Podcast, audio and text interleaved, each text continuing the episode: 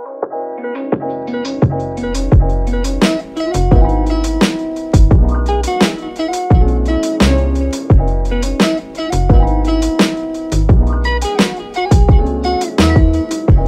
hola, hola, Freddy, ¿cómo estás? ¿Qué tal, Daniel? Buenas tardes. ¿Cómo te va? Buenas tardes, bienvenido. Aquí estamos otra vez grabando un martes más, un nuevo episodio de los streamers. Esta ocasión el número 23. Ya van 23 episodios, bastante, ¿no? Sí, se podría decir que sí. Sí, Varios- bueno. va- han sido varias semanas acumuladas ya en podcast tras podcast. Ve- 20 Tenemos otro, bueno, bueno, pues si alguien nos está escuchando, tenemos otro podcast, tenemos ahí en el canal de, de YouTube y en Spotify, lo pueden escuchar si quieren. Tienen, eh, hay 22 más episodios que Exacto. pueden escuchar si, Específicamente. si tienen ganas de seguir escuchándonos hablar de películas. Pero bueno, hoy venimos recargados con este verano que está comenzando aquí en Chicago y venimos viendo dos películas muy diferentes, ¿no? Una de Italia y la otra de Argentina. Exacto. Eh, veníamos ya, hoy ya entonces se enfrentan estos dos países, Italia y Argentina. Diría también diferente en el sentido de que estas películas este, no están, o sea, como que ya veníamos, primero hablábamos, vimos una película sobre un artista, después sobre la Segunda Guerra Mundial, después vimos... Que todas estaban relacionadas. Exacto, y de- relacionadas también en el tema de que aprendíamos algo de historia, Exacto, hasta ahora, un no tema sé si, hasta ahora no sé si me estoy equivocando, pero creo que eh, eh, el capital humano, que es la italiana, y, y pizza, birra y faso no son sacadas de ninguna historia real o nada por el estilo. No, no, bueno, eh, eh, sí, no. La que yo sé es que la Capital Humano, la italiana, es basada en un libro. Exacto, pero bueno, vamos a, vamos a empezar por orden para que la gente... Exacto, para que no se me confunda. Este, bueno, hoy van a estar enfrentándose, como ya, mo- como ya decía yo, eh, El Capital Humano, una película del año 2013 italiana, y eh, de Argentina, Pizza, Birra y Faso del año 1998, y con la cual vamos a comenzar, diría yo, ¿no, Daniel? Sí, claro, del, con pizza birra, eh, como la tradujeron en inglés, pizza, beer and cigarettes, porque hoy aprendí que faso significa cigarros en, en argentino. Yo, yo, tengo, yo tengo la duda, porque hasta donde yo tengo entendido, Faso se le dice es al porro. Ah, sí. Sí, hasta donde yo tengo entendido. Pero a él igual sale como, como cigarro. Pero, pero exacto, y en algún momento como que piden, ay, tiene un faso, como gente en la calle, como un cigarro, Exacto, ¿no? sí, sí. Pero bueno, cuando yo eh, estuve ahí en el 2012 y hasta donde entendía, la gente le decía Faso era... De hecho hay un humorista que se llama Peter Capusotto que tiene sketches en YouTube y hay un uno de ellos que se dice que hacen el chiste de que todo está relacionado a la marihuana. Ok. Entonces cada palabra que tiene algo como relacionado al- a la marihuana dice ¡Faso! Ok, ¡Faso! ok. Está hablando del Faso. Cada vez que alguien decía como no se le dice ¿Cuál algo. sería el equivalente venezolano? Porro. Porro, creo yo, ¿no? Sí. Sí, yo creo que ese debería ser, ¿no? Y birra, bueno, esa palabra sí la compartimos, porque capaz birra no se le dice en otros lugares. Por Yo- ejemplo, en Perú se le dice chela. Pero estaba pensando que birra no será como una españolización de Claro, beer. Sí, obvio. Y sí, tiene sí, que sí. venir de ahí. Tiene, no, no, tiene- o sea, no hay otra explicación. Exacto, yo no lo había pensado, pero caí en cuenta como que, obvio, tiene que ser de ahí birra, beer. Beer, sí. O sea, demasiado directo como para no serlo, ¿no? Pero eso sí, no se, como que no se le dice en todos los países así. También, o sea, lo mismo que Faso, pues. Claro, Es pero diferente. birra sí le decimos en En Venezuela. Venezuela se le decía birra, vamos a caernos a birras. Exacto, exacto. Pásame una birra. Pásame una birra, quiero una birra bien fría. Creo que birra indiscutiblemente era la palabra para llamarle a la cerveza. La cerveza. En la- en Venezuela. Lo que no sé, lo que sí no cambia mundialmente universal, pizza es pizza. Pizza es pizza, exacto. Donde te pare, Puede pizza es estar pizza. en otro planeta, en otra dimensión, pero la pizza se va a llamar pizza. Pizza, verdad. pizza. Nosotros que estamos ahora muy rodeados de pizza. Exacto. Bueno, nosotros podemos hablarlo ahorita de- de- con propiedad sobre las pizzas ahora. Este, Pero bueno. Bueno, bueno, vamos a empezar con la película. Eh, Pizza, Birra y Faso, una película del año 1998, dirigida por dos personas, Israel Adrián Caetano y Bruno Stagnaro. Esta película nos narra, pues, la historia, nos narra la vida de un grupo de jóvenes que viven en la ciudad de Argentina en la época de los 90, donde, bueno, al parecer el país atravesaba ci- cierta confusión económica. Este, Y estos jóvenes, pues nada, están en la calle todo el día, no tienen trabajo, no tienen oficio, lo que hacen es que se dedican a, a robar, a robar en la calle, pero son más como carteristas y están tratando de ser ladrones profesionales. Hace como pequeña estafa. Hace como pequeña estafa, o sea, son unos bichitos de la ciudad y eh, pues durante la película lo que vamos a ver es eso, el desarrollo de la vida de estas personas y este pues Y como un momento en sus vidas, ¿no? Como un momento muy, tal vez, como en una película esto de que le llaman Coming of Age, que es como este cambio de ser tal vez niño para volverse adultos y que están tratando tal vez algunos de salirse de esto, de no seguir robando, de, de tal vez buscar unos mejores prospectos de esto que no los llevó a llevar a nada. Pero es como un, como un periodo corto de tiempo donde vemos cómo se desarrollan eh, sus vidas, ¿no? E- Exacto, porque incluso lo que nos refleja parte de las cosas que uno puede ver ahí en la película es que no son malas personas en sí, también Exacto. son como buenas personas, pero son malandros igual, ¿no? es como las circunstancias. Es la circunstancia social, porque por lo que medio leí, eh, Argentina para el año 2001 como que tuvo una crisis económica muy fuerte creada por, por una especie de engaño económico que, creó, que crearon en algún momento donde le hicieron creer a la... He dicho crear demasiadas veces, pero bueno, el punto es que este, le hicieron creer a la población que el dólar estaba uno a uno con la moneda argentina.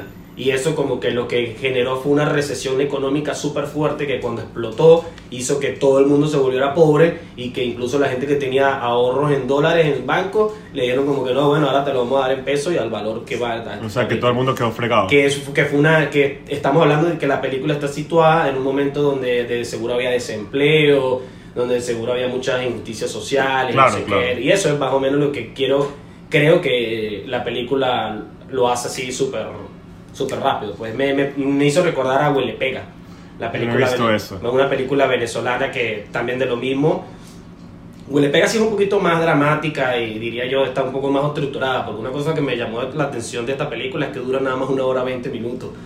¿No te Eh, sí, eh, ¿Eso qué te pareció a ti? A mí me pareció hasta cómodo, me pareció A mí me pareció que era necesario. Yo creo que hay muchas películas que la largan de más. Y innecesariamente. entonces exacto. que es una película dura una hora y veinte, pero cuenta su historia. Mejor que dure una hora y veinte, que sean dos horas y uno siempre pensando, uy, qué fastidio. Porque la película tiene una trama súper sencilla, Sí, pero, pero entonces, claro, como ellos saben que tienen una trama súper sencilla, no se, no se complicaron la vida y dijeron, ok, esta película se acaba en una casi hora. llega a mediometraje sería entonces, Exacto, ¿no? yo creo, yo creo, no sé, eh, pero me imagino que es que es una película que hicieron para la televisión, ¿será? No sé, yo no sé. La verdad yo creo que habla también bastante de la producción, de que, que se nota que una película no de mucho presupuesto. Una película, como, sí, eh, un verdad. presupuesto bastante limitado, poquito actores, como pocas locaciones también. Se nota que no es de recursos así locos, sino se, se nota muy independiente, se diría yo. Yo creo que ese crew fue un, un crew bastante pequeño, ¿no? Sí. Entonces... Creo que eso también habla de que, bueno, hacer una película larguísima pues lleva mucho más dinero que tal vez hacer Claro. una- como algo más corto. Tiene sentido, pero les quedó bonita la película, a mí me parece. Este, Yo creo que es sencilla, pero cuenta su historia bien. No trata, exacto, como de alargarla o inventarse cosas que no puede hacer. Y es una película que diría yo que, por lo mismo que tú dices, que es una película que se le nota que no tiene un gran presupuesto, este, mucho, mucho el peso de la película va en la actuación entre los personajes, que me parece que lo hacen muy bien, que se, que se conectan pues entre ellos. Y yo sé, yo sí me creí la amistad de malandros que ellos tenían, pues me pareció bien actuada. Yo lo que pienso es, ¿será, ¿esta gente eran actores o sería como gente natural? Bueno, no, no parecen más... en- Porque en el en IMDb ninguno aparece, ninguno tiene foto. El único que Exacto. tiene foto es el taxista, que era como el señor que tal vez se buscaron un actor, ¿no? Exacto. Que era, bueno, porque están este grupo de amigos que básicamente trabajan en, en compinchados con este taxista para robar clientes del taxista. Ese es muy como un secuestro express, básicamente. Sí, pero exacto, pero entonces como que al principio entendemos que el taxista es cómplice de todo, de todo el peo. Exacto. Es parte de la, de la cosa. Entonces el taxista agarra cliente y no sé qué, y listo, de ahí lo secuestran y entonces se genera mucho más fácil todo, toda su, su pequeña estafa. Y, y tuvo que haber sido. Lo que pasa es que estos muchachos también están en una posición como de querer emprender, porque el problema es que ellos necesitaban siempre de otras personas para poder cometer los delitos, porque no contaban con el presupuesto que si armas, no tenían carro, no tenían Los eh, contactos. los contactos. Como la información. Entonces ellos lo que hacían era que trabajaban para otras personas que al final los terminaban hasta medio, medio jodiendo porque no, ellos creían que se iban a hacer millonarios con el golpe que iban a dar y exponían su vida y todo. Y al final venía el dueño del- de la parte más grande y decía, bueno, acá está, repártanse esto entre ustedes y jodanse. Y era como, ah, o sea, se arriesgaron su vida y todo, pero al final ni siquiera es que vale la pena. Eh, me recordó mucho, tal vez como, bueno, no sé si mucho, pero un poco a, ¿cómo que es? Eh, la película esta venezolana, Piedra, papel o tijera, en el sentido de esto de, lo, eh, de estos roba- eh, ladrones que al final todo como que intentan algo, pero se les va para Sí. se va para la izquierda, se va mal. Esto, esta película cumple con algo que yo escuché en algún momento, la verdad no, no me acuerdo dónde, pero que hablaban de eso, de que películas de robo como que se hacían más interesantes si en verdad al final el robo fallaba. O sea, todo- eh, toda película de robo tenía que al final el robo fallar. Bueno, no toda, pues, pero como que se aconsejaba. Y eh, se usaban como ejemplo la película de eh, Stanley Kubrick, donde se comete un robo y al final se pierden todos los billetes en el aeropuerto, la famosa escena de todos los billetes volando en el aeropuerto. Que también es lo mismo. Todo es más, es más, se podría medio relacionar la película, obviamente en, en, en cuestiones de concepto, porque la de Stanley Kubrick también es como se reúnen y son como se, se ponen como aliados Pero es que así es como la estructura de los de los robos. de la película de Heist, que le dicen los Exacto, robos, ah, que son como un grupo de gente que cada uno tiene una habilidad especial y van y roban. Entonces, no sé, como la gran estafa que con George. Clooney, que todos esos son ladrones, pero generalmente Pero ahí el robo sí se da, ¿verdad? Sí, ahí el robo se da. O en Ah. Inception también el robo se da. El Inception es una Verdad. película de Heist también. De verdad.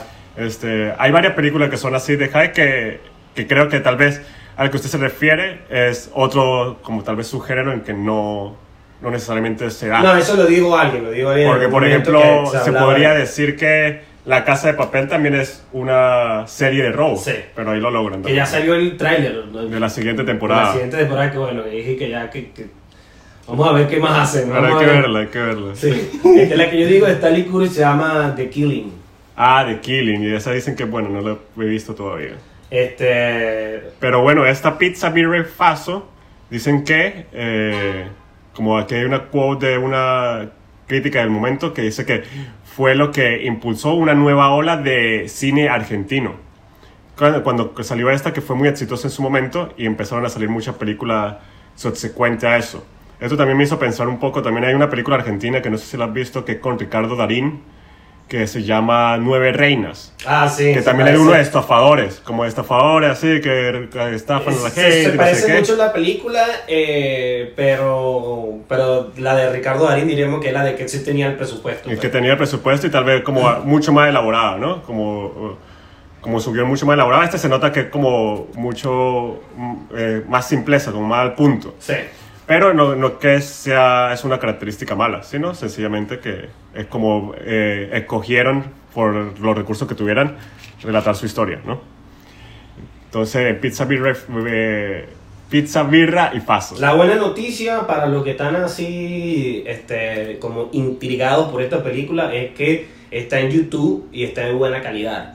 Así que, bueno, Y en español, y es en español. no hay excusas. Una hora veinte, la verdad es que es una buena opción.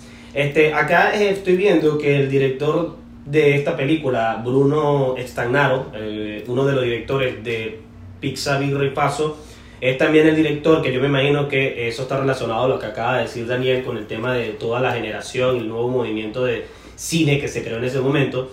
Hizo una serie de televisión que se llama Ocupas, que tiene que ver también sobre unos un grupo de muchachos que invaden un edificio y se ponen a vivir en un edificio invadiéndolo. ¿Tú lo has visto? Este, vi un video sobre la serie en, Ah, en- ok, en. YouTube y este, los, eh, lo, lo digo porque en ese Ocupas, eh, todo se conecta, está Rodrigo de la Serra, que es el argentino que está en la casa de papel. Ah, estoy viendo aquí eso, sí.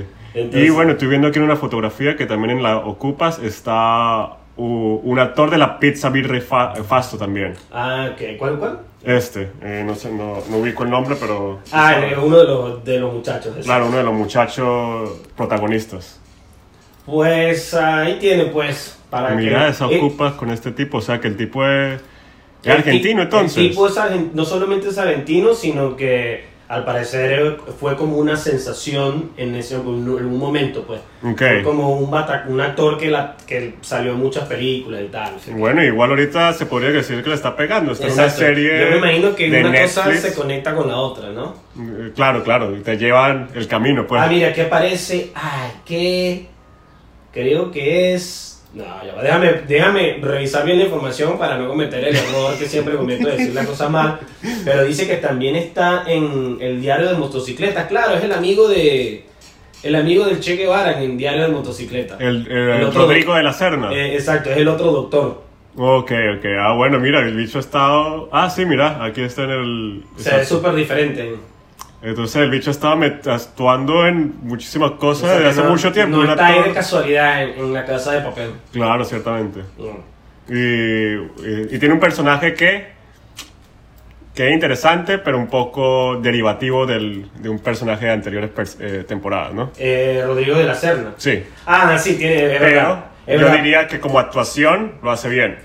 Exacto, eso es lo que lo, eso es lo que lo salva, porque si, si no tuviera la calidad, o sea, si no lo hiciera bien, la gente de una vez diría, ah, este es el otro personaje, Exacto. copia y pega, porque eso es lo que hicieron, porque bueno.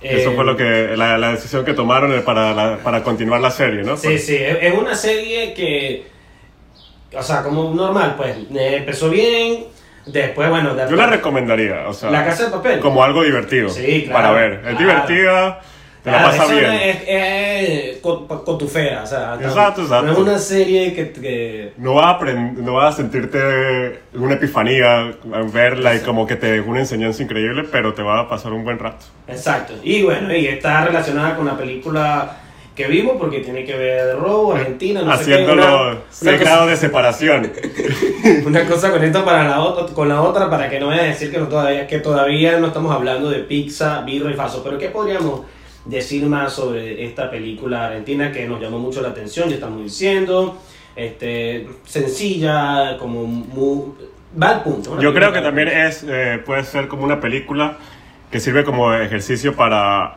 eh, as- a personas con aspiraciones a hacer cine, Sí. como nosotros, de ver cómo cuentan la historia, porque como lo que estamos diciendo, que se nota que con bajos recursos, se nota que, que no es que tienen un presupuesto muy grande, pero lograron contar una película bien hecha en, en- dentro de sus limitaciones, ¿no? Exacto, porque siempre se dice que una película te va a costar, por ejemplo, acá en los Estados Unidos, entonces ya hablan de siempre como de millones, o hablan de que una película cuesta mucho dinero.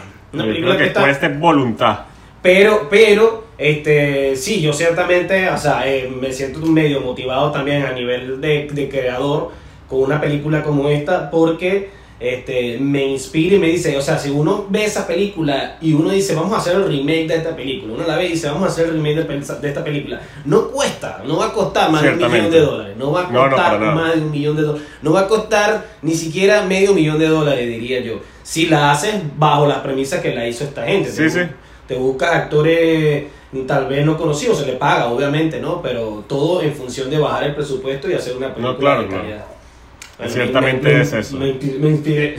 me dio mucho, mucha risa de que, bueno, que yo estoy pasando por ese proceso, de que estoy para sacar la licencia de conducir, agarrar las lecciones de manejo y eso, y que un plot point muy importante de la película es que los chamos no saben conducir. Entonces están jodidos porque no saben conducir. Entonces, mierda, sí, hay que saber conducir, Sí, ciertamente. yo estoy. Yo estoy en una posición también más o menos. O sea, no, bueno, no vale la pena hablar de eso. Mejor eh, hablemos de las películas. Si vale la pena hablar de eso. No, que iba a decir que el- también estoy por sacarme la licencia, pero en mi caso es más divertido, o sea, es como más divertido, no, es interesante también porque yo tengo como 5 años sin manejar y voy a ir a sacar la, la- a hacer la prueba de manejo el viernes y la verdad solamente he visto videos en YouTube, pero no voy a tener tiempo para practicar con el carro, entonces me van a llegar a montarme en el carro y hacer la prueba Y de dale. una. Entonces va a ser como, oh my god. Pero bueno, hay que, Otro tipo de experiencia. hay que, eh, hay que arriesgarse, hay que arriesgarse, ese es el punto. Exacto, como estos muchachos que se arriesgaron en este, en este robo. Y como otra persona que también se arriesgó, que es el protagonista de nuestra siguiente, uno de los protagonistas de nuestra siguiente película, este, él se arriesgó y bueno, eh, pagó, eh, a, a veces arriesg- tomar riesgo puede ser eh, que fracase o que tengas éxito. Pues. Hay que medir los riesgos Exacto, también. y hablamos, sea, hablamos de esto porque estamos obviamente a hablar de la siguiente película que se llama Il Capital Humano o Human Capital en, en inglés. O en español, el capital humano. El capital humano, exacto. Y que todo está relacionado a lo mismo, un concepto ahí de la economía que, que explican ahí al final de la película. Pero Epa, bueno, por cierto, lo tenemos el concepto. no, pero este, te iba a preguntar entonces si querías, eh, te daba el, eh, eh, el pase para que nos hablaras entonces de, de qué va, qué va esta película. Bueno, el, el Capitán Humano es una película del 2013 de Italia, dirigida por Paolo Birzi, que al parecer un director que tiene bastante trayectoria en Italia, pero desafortunadamente no he visto ninguna de sus otras películas, pero creo que esta fue una buena película para empezar, ¿no? Entonces, ¿el Capitán Humano de qué va? Básicamente cuenta la historia de cómo dos familias se conectan y quedan conectadas a través de relaciones humanas y de relaciones de negocios eh, interconectadas y cómo esto después, por múltiples sucesos que suceden y accidentes, cómo después destruye sus relaciones o pone a prueba las relaciones que estas personas tienen, ¿no? Eh, eh, podría decir que una de las características que, que llama más la atención de la película es que contada en capítulos como por puntos de vista de cada de estos personajes. Entonces tenemos tres puntos de vista en la película y vemos básicamente lo mismo, el mismo periodo de tiempo, pero por, cada, por los ojos de cada uno. Del padre, de, de una de las familias, de la familia que lo interpreta el señor Fabrizio Bentivoglio. Exacto. Tenemos acá porque de- son dos. Hay una diferencia entre la de clase social Claro, entre exacto. eh, hay que recalcar que hay una clase social de diferencia entre uno que es de alta eh, clase social y otro que se podría decir clase media, clase media baja, tal vez. O, o alta, porque está invirtiendo en, la, en negocios y no sé qué. Ah, bueno, sé. pero el otro entonces es de muy alta. Pero, porque pero, si el otro pero punto era que lo separaba. El punto es que lo separaba. lo separa el dinero. Lo separaba el dinero, exacto. Pero los une sus hijos adolescentes que tienen una relación, ¿no? Exacto. Y explicabas tú entonces que por este lado teníamos al señor. Fabricio Bentivoglio como el padre de una de las familias de la familia de clase media Y la primera historia. y el capítulo número uno de la película. Vemos, toda la, eh, vemos la historia desde sus ojos. Después tenemos a Valeria Bruni Tedeschi, que no sé si estoy matándole el nombre, perdón, discúlpame Valeria, pero que eh, hace de Carla Bernadici, que es la esposa de la familia de alta posición social. Y es nuestro segundo capítulo. Y tenemos a Matilde Giolo como Serena Osola, que haciendo la hija de la familia de clase media y con el que con el capítulo que cerramos nuestro personaje para cerrar con un epílogo que como que pone un lazo a, la- a todas las tres historias, ¿no? Exacto, que explica cuál era el punto de la película, básicamente. Sí, sí. Eh, porque entonces eh, lo que pasa es que hay un incidente en la película y este incidente involucra a las dos partes de cierta manera. Entonces, eh, durante cada capítulo lo que vamos a ver es cómo se van, de hecho no diría incidente, diría incidentes. Y durante cada capítulo vamos a ver mm, de manera muy eh, fluida el inicio, desarrollo y el fin del conflicto, tanto como de las dos familias, como, o sea, sí, tanto como de las dos familias, como de esos incidentes que los involucran a ellos.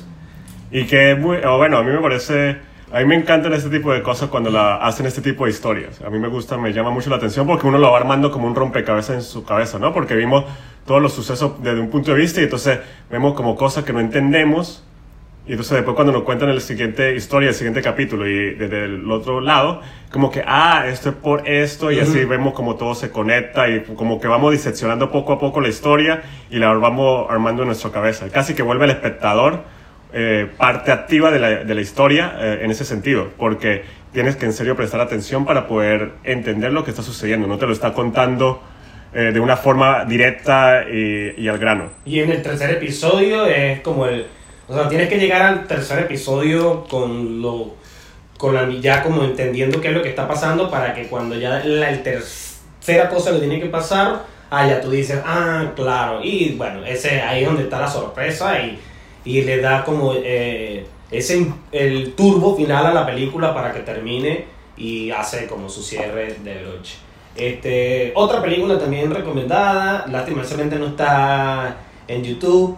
A mí la historia, de, solamente diría que la historia de, de Carla Bernaschi me pareció que fue la más floja, por ahí se me hizo la más lenta, me costó más como más conectarme, bueno, pero bueno, ese solamente fui yo. De resto, creo que funciona. A mí me pareció es que la tercera la que me pareció más eh, flojita para mí, que fue la de la ah, chica adolescente, porque sentí también que hubo, sentí que tuviera, eh, hay ciertos personajes que comienzan a aparecer en ese capítulo que yo creo que deberían haber implantado semillitas desde antes. Es verdad, totalmente. Porque de pronto vamos como en, en, la hora y media de la película y de pronto aparece un personaje que nunca había salido. Y, es importantísimo. Lo desarrollan demasiado, exacto. Es como porque no, es, como que es una sorpresa injusta. Sí, exacto. Yo siento que muy fácil podrían haber implantado semillitas desde en los otros capítulos de este personaje, de su existencia. ¿no? de texto, cosas Sí, de alguna forma, que lo consiguen en la escuela, que no sé qué, que vean que este personaje existe y que lo vemos que está en el mundo. Porque de pronto tú puedes ver 60% de la película y no sabes que este personaje existe. Exacto. Entonces eso es un er-, error, ¿sabes? Eso porque el personaje termina siendo muy relevante para la Sí, no, y eso está mal porque bueno, considero yo que está mal porque pienso que es no es una o sea, es una sorpresa injusta. Sí, sí. Es, como de que la nada, se lo sacan un poco Es como que si al final, en el tercer acto, hubiese salido un dragón en animación. Sí, sí, no, Pero si la película no iba de esto, ¿cómo que hay un dragón en animación ahorita? Que, exacto, exacto. que yo siento que. Forzadísimo. Eso, se siente forzado, pero de alguna forma la película logra igual cerrar bien. O sea, como que yo siento que ese fue el aspecto que más me chocó e igual me gustó la película. Yo disfruté bastante la película de todas formas. Es que tenía que... Sí se tenía que desarrollar de cierta manera. Por ejemplo, en el primer acto vemos que hay una cosa acá entre Dino Sola y Carla Bernaschi, por ejemplo. Ajá. Y, y ellos dos son protagonistas de, de cada uno de, de, un bloque, ¿verdad? Claro, exacto. Entonces es como si hay... Porque es que exacto, yo siento que, que tienen que poner esas relaciones que se, se mostraran ahí para poder tener el rompecabezas para que todas las piezas cuadran completico. Necesitan un poquito más de pistas ahí. Eso fue lo que yo creo que el único aspecto que les falló un poco, que podían haber trabajado mejor. Que incluso el mismo personaje de, de Serena, que se llama Serena o Sola, la, la, muchacha. La adolescente, la hija adolescente. También el, la, su desarrollo es mucho más brusco que el de los otros personajes. Sí, porque obvio, le tienen que meter mucho más. Porque en el capítulo de ella es como todas vida. las revelaciones. No, y la vida, o sea. la película empieza un domingo en mayo pero en la vida de, de Serena Sola la empezamos en que sin enero, una cosa así. Sí, pero bueno. Y bueno, no sé si estoy muy spoiler o, no. Yo quiero comentar algo porque no, me puedo quedar con eso en el pecho. que si sabe que terminan los tres capítulos, muestran el epílogo, no sé qué, como la consecuencia de este personaje, lo que, lo que hizo, de que, de que está la policía en la casa y el tipo lo que hizo. Y de pronto hay una escena que como que saltamos un elipsis y todo, lo, todo está bien. ¿no? Como que todo está bien, como que final feliz y no sé qué. Y de pronto vemos a, a la personaje como visitando a este otro personaje. Y yo siento que eso, ese hecho, puro esos segundos de esa visita, le quita mucha fuerza a todo el mensaje de la película. Porque siento que entonces, que ¿cuál es el impacto de la escena anterior en que el chamo está ahí cuando aparece de pronto que está como si nada. entonces yo sentí que, incluso sentí que eso se sentía tan forzado y tan fuera de la película que yo no sé si eso fue como una escena que dijeron, no, tenemos que agregarle esto para darle un final medio feliz porque está terminando muy trágica la película. Incluso a mí me pareció raro porque el otro personaje no aparece, o al menos yo no lo vi. No, no, el otro no entonces aparece. es como, ¿cómo este personaje no sale si es tan importante? Pero entonces, eso el guion Mira, ya que estamos llegando a la conclusión, aquí estamos eh, debatiendo. No, pero eh, me parece da para debate, da para debate. Me parece que al menos a nivel de guion, ahí hay cosas. Es lo que estamos hablando precisamente, ¿no? Lo que pasa es que este tipo de guion también hay que eh, entender que es muy complejo, porque estás escribiendo una historia completa y después la disecciones en tres partes y que, que se unen, ¿no? O sea, siento que es más difícil tal vez escribir un guion de esta forma, de que, porque después tú lo tienes que ver completo y como que todo calce. Entonces, entonces todas las piezas tienen que calzar muy, muy específicamente. Esto me recordó mucho a, a Game of Thrones, pero el, el libro, porque los libros son así. Los libros de Game of Thrones son como el punto de vista de cada capítulo es un punto de vista de un personaje. Entonces, hoy estamos que si Tyrion, y entonces vemos todos los sucesos pasando desde los ojos de Tyrion, y también hay sucesos que pasan que uno, ¿qué? Llegó este personaje y de dónde salió. Y entonces después vamos para otro capítulo y es desde ese personaje y entendemos cómo llegan ahí y vamos conectando todo. ¿Tú- ¿Se consideraría esta película un multiplot? Me llega esa pregunta, ¿sabes? Multiplot, esas películas tipo Amores Perros, que son como... Pero que creo que hay una diferencia porque Amores Perros son diferentes historias que se conectan. Pero se conectan en al final, punto. Esta es una misma historia, pero... Pero a la vez son diferentes historias, o sea, tienen como microhistorias cada uno, Yo creo que sí es pero con- considerado eh, eso. sí, yo creo que sí también. Porque también se- hay una, había una venezolana sobre tres mujeres, no sé si la llegaste. ¿Cómo se llamaba? ¿Tres mujeres? Era, creo que se llamaba Tres Mujeres, pero ni si... bah, ni- no importa. pero lo que quería decir era que eso, me, se me hacía la pregunta, se me, me llegaba la pregunta de si era un múltiplo o no, porque este, está estructurado como así, pues. Bueno, vamos a ver si tú, este capítulo también siempre, esta película me recuerda siempre al capítulo, o este tipo de historia, al capítulo de Los Simpson que tú lo debes recordar, el de este que son también, seguimos de- Homero, El de, el Linguo. el de Lingo, esa- ese capítulo que es lo mismo, eh, es eso, lo de, vemos los sucesos por cada perspectiva y vamos armando el rompecabezas de cada uno, y entonces eso Lingo es siempre está muy... muerto. Este capítulo, ese es uno de mis capítulos que siempre me ha gustado muy, mucho. muy bueno, está Es muy bueno. inspirado en eh, Lola corre Lola, la película esa. Ok, ok. Lo hicieron como parecido porque tiene hasta como la misma música. Ah, sí, como que se quedan así cuando están corriendo. Y es todo como su... Eso, hacer una película así debe, debe ser muy divertido. Porque tiene esa película, recuerdo que tiene, o sea, el capítulo de Los Simpsons y la película Lola corre Lola tienen como ese ritmo de que son De que van, pues exacto, porque es una carrera, porque necesitan hacer, o sea, necesitan llegar a un punto. un punto. Y los tres, Los Simpsons, bueno, son, los tres están en situaciones de peligro y tal. Sí. Y bueno, esta película se parece un poco a, a eso en ese sentido de que de esto de estos multiplots, vamos a llamarlo, se podría decir, Ah, multiplots o capítulos que tenemos en la película. Que realmente a mí me... Eso, porque es como casi jugar con el tiempo, ¿no? De una forma es como jugar con el tiempo en la película porque contamos esto hecho y ahora vamos para atrás. Y ahora vamos a ver eh, los mismos pasos de tiempo, pero desde los ojos del otro. Ahora vamos para atrás y cada uno va dándome más Es información. como tienen la historia y lo que hacen es que la descuartizan y la ponen. La descuartizan por, por personajes. Sí, la ponen en diferente orden y listo. Y entonces, yo creo que eh, esto me hizo recordar un poco a la película que hablábamos la semana pasada, de la de la chilena, cuando juegan con el tiempo, pero no lo hacen de una forma efectiva. Sino como Ah, que no, ahí era un nos desastre, un desastre. Porque aquí estamos regresando, nos vemos el paso del tiempo, pasan seis meses, van de verano a invierno, pero siempre estamos claros en, en quién estamos viendo que, y qué, qué punto en la historia estamos, ¿no? Porque lo que propuso el otro director era como más onírico, pero no había Sí. una separación onírica, entonces no sabía qué, No estaba- era onírico y qué no, y qué estaba pasando y cuándo pasó. Entonces a veces era como, además que fallaba, que bueno, tenía ese fallo de que no le daban tanta importancia a algunos hechos y era como, También. pasaba de la muerte del hijo a cantar en infancia, y era como, pero, ay, ¿qué pasó con la muerte del hijo?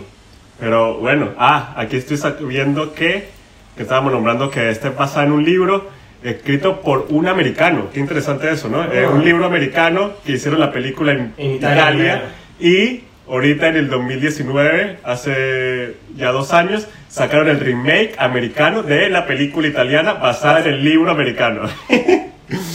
y mira, el escritor es nacido en Chicago. Que me dijo que, que va... No. Hoy estoy para mal.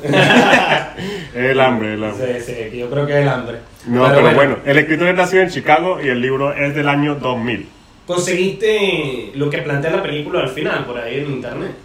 ¿Cómo así? El texto ese que decía... Ah, este, pues en dos minutos te lo consigo. Ok, porque esta película, todo, bueno, me imagino que también es la base del libro. Esta película está muy relacionado a como el tema de las finanzas, ¿no? Tenemos, obviamente, un personaje está relacionado a las finanzas, está el tema de los negocios y todo, no sé qué. Y todo esto es porque al final no quieren tratar de vender el, el hecho de usar a los humanos como de manera también de de negocio, ¿no? Por eso se llama capital Bueno, humano. ¿Qué es sí. lo que dice él? Porque eh, no tengo el texto exactamente de la película, pero la definición de capital humano es que se refiere al valor económico o de producción procedente de la formación y experiencia de una persona.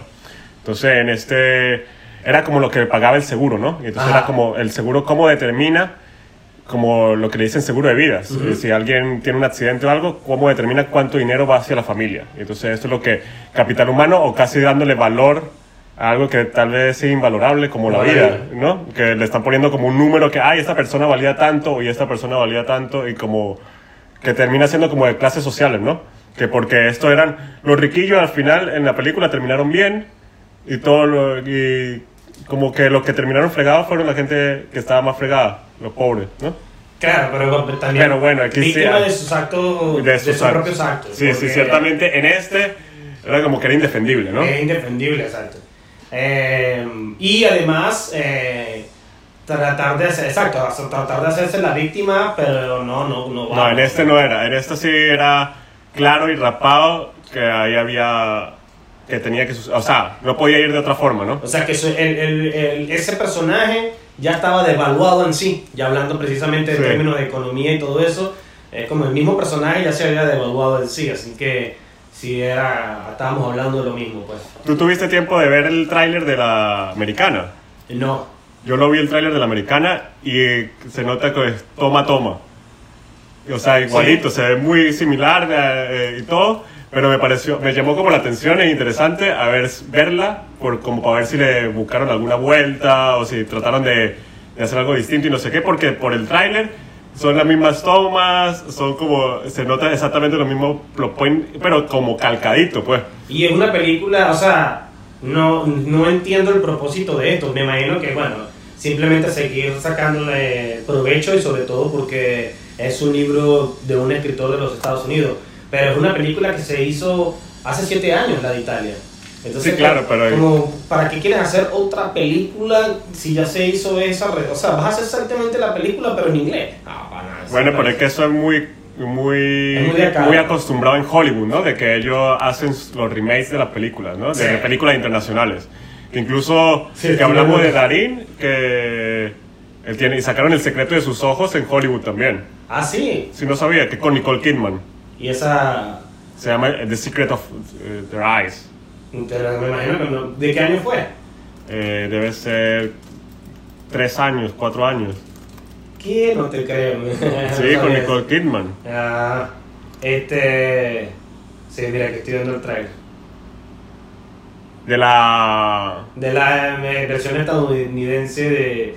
¿Qué? No te creo. ¿De cuál? ¿De cuál? ¿Del secreto de sus ojos de la...? El secreto de sus ojos, la versión estadounidense con Nicole Kidman, ¿no? Ajá, exacto, con Nicole Kidman y con el señor que nos encanta decir su nombre, Chiwetel Ejiofor. este señor que lo tuvimos invitado en pasado podcast, ¿no? Exacto. Ah, aquí está, sí, bien. Pero bueno, eh, sí, eso es muy acostumbrado en Estados Unidos. Pero bueno, está este Human Capital, que se nota también que están como que lo hicieron eh, muy, muy similar a la película. Sí. Entonces yo quisiera ver si, si tal vez, porque nosotros si nos dimos cuenta de estos errores, ¿no? Los, productores de Hollywood se debieron dar cuenta también de, esto, de esta cosita que estamos señalando en la italiana, y, por eso es que me parece curioso ver la americana, a ver si mejoraron en este tipo de cosas que podían haber mejorado, Estaría o hicieron bueno. una versión inferior, que también es muy posible que sea una versión inferior a la, a la italiana. más barata en cuestiones de calidad. Sí, ¿Sí pero- eh, sí, o cosas como que, que la italiana está mejor contada, mejor actuaciones, o sea... Habrá que ver, a mí la verdad mm, no me da muy buena espina, sobre todo porque si ya estoy viendo el tráiler, es como lo mismo, bueno, entonces ya, Sí, se ve muy similar, ¿verdad? ya eso eh, me, me dice mucho de que voy a ver exactamente la misma película, pero en inglés. Sí, ciertamente me parece eso. Bueno, dirigida a la americana, para los que tengan pereza de no ver la italiana. No, mentira, no. no. Véanse la italiana, véanse la italiana, muchachos. O, o- es- si no han visto ninguna, creo que es válido lo cual. Pero lo que pasa es que yo no puedo recomendar la americana porque no la he visto. Exacto, yo no, y yo diría que vean la que se hizo primero. La original. Porque bueno, o sea. Este, pero bueno, en fin. Eh, Il Capitale Humano, una película italiana del año 2013. Fue la selección de Italia para los Oscars, pero lamentablemente pues no fue nominada ese año, ¿no? Ah, ok. Pero sí sabe que como cada país manda una película, esa fue la que mandaron ellos. Este, bueno, entonces acá tenemos eh, Life. No sé, ¿qué más podríamos decir sobre el capital humano? Este, además de que También una trama de esta Capital Humano me recordó una película argentina que se llama Relatos Salvajes, que tiene como un cortometraje, que tiene mucho corto. Sí, son varios, son eh, Relatos Salvajes como una película tramposa, porque en verdad son como que el bicho se hizo varios cortos y los puso juntos. Pero el caso es que uno de los cortos tiene una situación muy similar a la que se desarrolla aquí que de Capital Humano, con estas personas de alta sociedad que se ven involucrar en un accidente y cómo eh, se manejan con esto, ¿no? Ah, el de los carros en el. en el- Ujú. ah, sí, sí, sí. Sí, recuerda que hay también una, como que una gente rica y como que tiene un problema con un accidente en carro y no sé qué, entonces cómo lo manejan. Y aquí en esta, aunque no abunda mucho, también tratan eh, eso es una parte importante de la, Sí. de la trama, ¿no? De, De, hecho, es exacto, es, la, es lo que es un catalizador de... Es, es lo que cosas. une las historias. Exacto, Te podría exacto. decir. Ujú. Como lo que une y lo que, exacto, lo que lo hace el conflicto mayor es el núcleo va de ahí. Exacto. Así que ahí lo tienen, ese fue el enfrentamiento del día de hoy, Italia versus Argentina. Ha llegado un momento muy difícil para mí, no sé si para Daniel, que es la hora entonces de decidir cuál será, cuál será la película que pasa entonces a eh, la siguiente ronda. Este, ¿Cuál, cuál película? No, ¿cuál país? ¿Cuál país, perdón, exacto? ¿Cuál país pasa a la siguiente ronda? Daniel, ¿qué opinas tú? Bueno, eh, yo la verdad no sé si es una pelea justa. eh, Para, en, mi caso, yo no sé si es una pelea justa porque yo creo que hay mucho que admirar en la película de Pizza uh, Birra y Faso, como lo que comentábamos, de, de nosotros también como aspirantes a realizadores, que podemos aprender mucho, pero ciertamente la italiana se nota, eh, hay como tal vez un trabajo mucho mayor como de producción, de, eh, de mu- mucho más trabajado que se nota que tal vez vienen personas con mucho más bajaje haciendo esta película que de tal vez la otra tal vez se nota como que era el comienzo de unas carreras eh, la de Pizza Birra Faso que tal vez son pro- eh, proyectos primerizos y que se ve el potencial ahí para explotar pero ya en la otra se nota ya es un- es una producción mucho más grande así que en general eh, como el guion me agradó bastante me entretuvo mucho y en fotografía y en actuaciones y cuál es el otro parámetro Es, eh, ya, eh, actuación, visual, historia. en esa historia yo creo que en general se lo daría a, a la italiana El Capital Humano, pero sin quitarle mérito a Pizza, Birra y Faso. Ok. Yo, bueno, yo pienso que exactamente lo mismo que tú, no tengo mucho que agregar, pienso que ambas películas eh, están, muy, están bien hechas, eh, vale la pena verlas y se ve que detrás de ella hubo gente profesionales con, con, mucho cariño haciendo la película, pero que bueno, las dos películas tienen presupuestos diferentes y eso lo podemos ver. Este, a mí con respecto al tema de la actuación, pues yo le daría punto tanto Italia como Argentina, porque me parece que ambas actuaciones fueron relevantes. Por ahí quizás el protagonista de la película italiana me hacía un poco de ruido, me parecía un poco sobreactuado algunas veces, no lo sentía natural. Este, pero igual la mujer sí me gustó, me pareció que, el que hace un buen papel y por eso le daría el punto a- tanto a, a Italia como a Argentina el de actuación. El de la visual, pues lamentándolo mucho, billete mata galán, este, se nota que hay mucha más plata en la película italiana y eso la hace mejor y eso no se puede discutir. Este, no podemos, no, no se le podría dar mérito a una película a través de la lástima. O sea, si la calidad visual de la película italiana está mejor porque tiene más plata, bueno, yo tuviera más plata. Y bueno, hay más plata y más otras cosas. O sea, Y a nivel de historia, pues más que por tecnicismo se lo daría a Argentina, porque por eso precisamente que hablábamos de que al final este, la película italiana flaqueó un poco, medio nos mintió, no vio, no vio cara de, de bolsas y sacando personajes debajo de la manga, que eso obviamente cambia mucho las cosas y es como, claro, obviamente nunca adiviné, nunca iba a adivinar, o sea, exacto, exacto. entonces ese aspecto yo se lo daría a Argentina, pero entonces eso significaría que habría en mi puntuación un empate de 2 a 2 y si tú le estás dando el punto a Italia, pues creo que eh, el ganador es Italia, el ganador del, del día de hoy. Ok, ok. Ah, yo, no, yo no sabía que se podía votar dos veces. Ah, yo, yo tampoco, yo lo hice. que se podía hacer empate en categorías.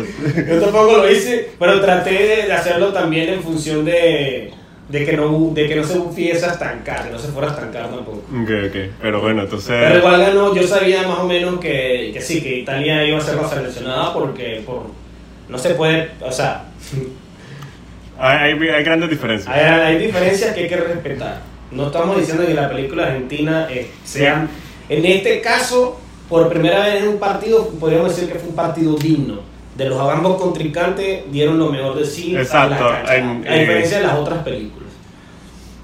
Exacto. Exacto. Estuvo, estuvo, ambas, ambas películas fueron disfrutables. Yo creo que en las anteriores había suceso de que como que una era como... mm, y Eh, la otra era como muy obvia de que hay esta. Sí, pero en esta, aunque las dos son buenas, pero este, una pues tenía que ir a la cabeza, ¿no? Sencillamente así el juego. Así el juego en este torneo en los streams, señores. Me hubiese encantado que, Italia, eh, que Argentina ganara, pero bueno, no se puede hacer nada. Vamos a ver qué pasa entonces la semana que viene cuando se enfrenta Francia versus India. Se va aempre- enfrentar Francia con una película que se llama The City of the Lost Children, la ciudad de los niños perdidos. Este, es una película dirigida por Marc Caro y Jean Pierre. Para si acaso la quieren buscar por. Por Jean-Pierre Genial. Eh, y la otra película, Eh, se llama, de la India, se llama Village Rockstar. Es dirigida por Rima Das del 2017 y bueno, esta la pueden conseguir en Amazon Prime. Y no tengo el año acá de la película francesa. La francesa es del año 95. Wow, 95-2017. Bueno, vamos a ver eh, con qué nos viene esta gente. Eh, este es Jean- Jean-Pierre Chen- Sí, es Jean-Pierre Sí, sí. Es el mismo director de Amélie. Exacto, exacto, por eso yo lo leí aquí. Ah, este, eh, Entonces, bueno, India, prepárate. prepárate, India. Vamos a, ver qué, vamos a ver qué nos trae Bollywood. Te viene. Te viene Ronaldo, no, ¿cómo se llama lo de ahorita? Este, te viene Eh, Cristiano. Me- eh, Messi. Te viene Messi, así que prepárate. Este, bueno, muchas gracias por habernos escuchado. Mi nombre es Freddy Merente, Freddy-Fin en Instagram. También nos pueden seguir en nuestras redes sociales de eh, arroba los streamers, en todas ellas. Eh, gracias Daniel, nos vemos la semana que viene. Bueno, Freddy, nos vemos la semana que viene. Mi nombre, como ya lo dijimos dos veces ya, es Daniel Moreno. Eh, me pueden conseguir en internet como Daed Morgan y claro que sí, síganos también en los streamers, en toda la plataforma de streamers y escuchen esos 23 otros episodios que hay en la plataforma. Nos Apóyennos. vemos. Exacto. Nos vemos.